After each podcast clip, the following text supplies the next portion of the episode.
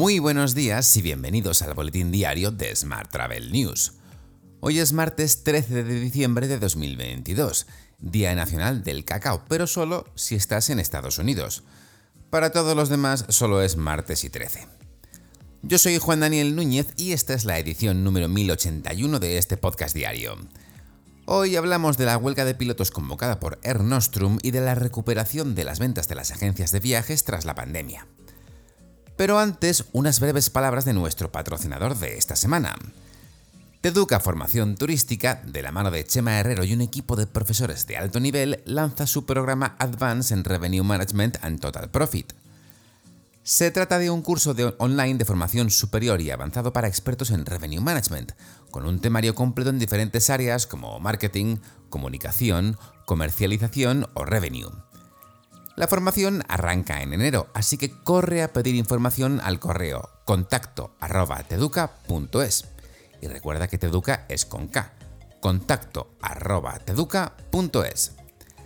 Ya sabes que puedes suscribirte a este podcast en iTunes, Spotify o iVoox, pedirle a Siri o Alexa que reproduzca nuestro último programa y que también puedes escucharnos cada día en radioviajera.com. ¡Comenzamos!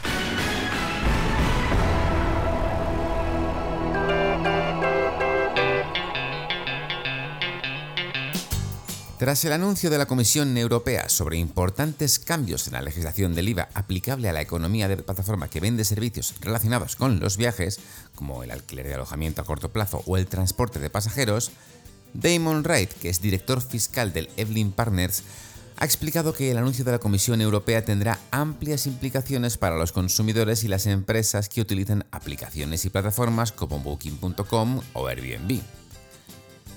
El nuevo impulso de la Unión Europea para cerrar la brecha del IVA no declarado y no pagado en servicios que van desde el alquiler de alojamiento a corto plazo al transporte de pasajeros significa que muchos estarán obligados a pagar el IVA por primera vez o a pagar más IVA del que se aplica actualmente.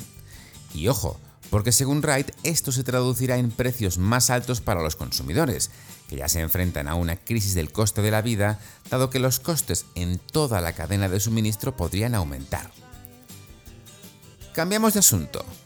La decisión del gobierno de mantener el uso obligatorio de las mascarillas en el transporte público, confirmada el viernes pasado por el Ministerio de Sanidad, ha indignado a las agencias de viajes y a las aerolíneas. La Confederación Española de Agencias de Viajes, CEAB, ha arremetido contra la medida, que considera contraproducente porque piensa que perjudica a las empresas españolas y al país como destino turístico. Su uso debería ser voluntario, según su presidente Carlos Garrido. Por su parte, Javier Gándara, presidente de la Asociación de Líneas Aéreas, ha tachado de auténtico despropósito esta decisión. Más temas. Durante la COP15 celebrada en Montreal, el Consejo Mundial de Viajes y Turismo, la Organización Mundial del Turismo y la Alianza para la Hostelería Sostenible han anunciado una nueva colaboración. Este acuerdo unirá a los sectores público y privado en una visión compartida para detener e invertir la pérdida de biodiversidad de aquí a 2030.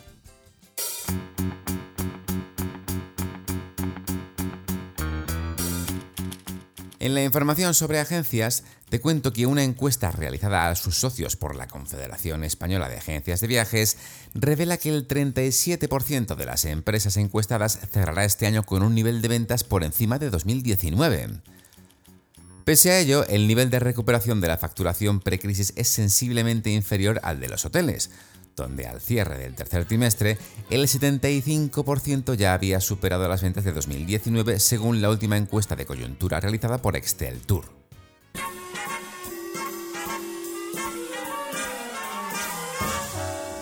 Hablamos ahora de transporte.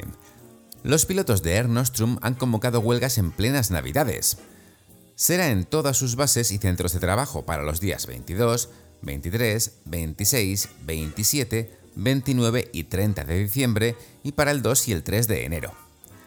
El motivo no es otro que el bloqueo en las negociaciones del convenio colectivo. Más asuntos. Los aeropuertos de la red de AENA han cerrado el mes de noviembre con un total de 17,6 millones de pasajeros.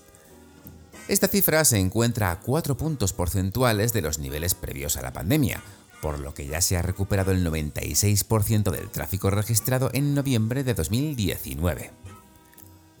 Hoy también te cuento que el aeropuerto de Madrid Barajas Adolfo Suárez aparece en la duodécima posición entre los mejores aeropuertos del mundo y es el primero de toda Europa en el ranking elaborado por AirHelp.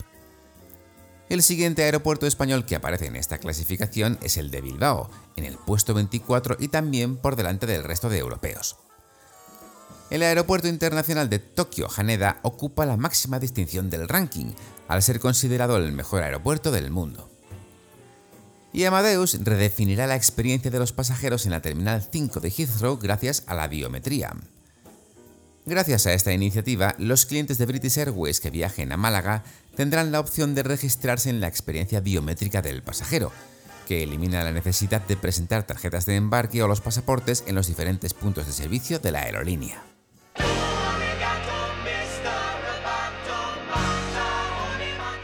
Seguimos hablando de tecnología, porque Tech Barcelona se alía con Level para reforzar la internacionalización del ecosistema tecnológico. Ambas entidades han firmado un acuerdo de colaboración que facilita la conexión del ecosistema tecnológico de Barcelona con polos de innovación de referencia mundial. La aerolínea, como sabes, conecta directamente Barcelona con los principales polos de innovación en Estados Unidos y facilitará la creación de redes y vínculos entre ellos.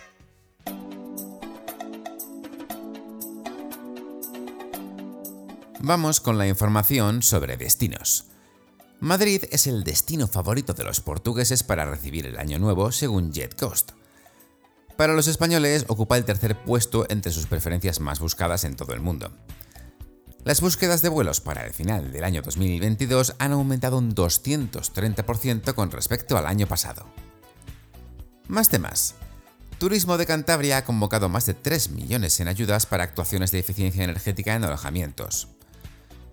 La Consejería de Industria, Turismo, Innovación, Transporte y Comercio de Cantabria ha abierto así el proyecto de convocatoria de subvenciones destinadas a proyectos de eficiencia energética y economía circular de empresas turísticas.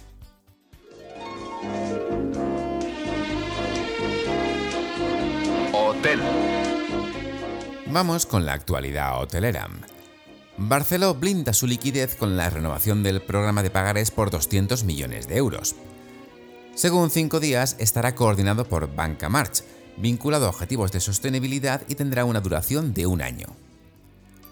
Por su parte, el valor de los activos de Melia Hotels International se incrementó un 5,8% desde 2018. El valor de estos activos en propiedad de Melia alcanza así los 4.600 millones de euros, asumiendo una revalorización en base comparables del 10,6% respecto a la última valoración de 2018. Más asuntos. Arranca el ciclo Loyalty Sessions, la estrategia infinita. Con citas ya confirmadas en Benidorm, Tenerife y Gran Canaria, la primera edición se celebra en Mallorca el 14 de diciembre. El evento está dirigido exclusivamente a hoteleros. BeBlue de Port Blue Hotel Group será el primer programa analizado y participan Royback, PushTech, Hotel Linking, Thinking y Higify Eurostars Hotel Company celebra la decimosexta edición de la iniciativa Eurostars Fan Day, que tendrá lugar del 12 al 15 de diciembre. Durante estos días, los seguidores de la cadena hotelera podrán inscribirse en el sorteo de 50 estancias dobles de dos noches con desayuno incluido en una selección de establecimientos tanto nacionales como internacionales de 5 estrellas. Te dejo con esta noticia. Muchas gracias por seguir este podcast y por dejarnos tus valoraciones y comentarios en Spotify, iBox o Apple Podcast. Recuerda que puedes suscribirte a nuestra newsletter diaria entrando en smarttravel.news, en la sección Suscríbete. También puedes recibir un mensaje con este podcast y los titulares del día directamente en tu WhatsApp. Para ello, solo tienes que añadir el número 646-572-336 a tu lista de contactos. Ya sabes, con el más 34 delante si nos escribes desde fuera de España. Y después enviarnos un WhatsApp con la palabra alta. Y eso es todo por hoy. Feliz martes y hasta mañana.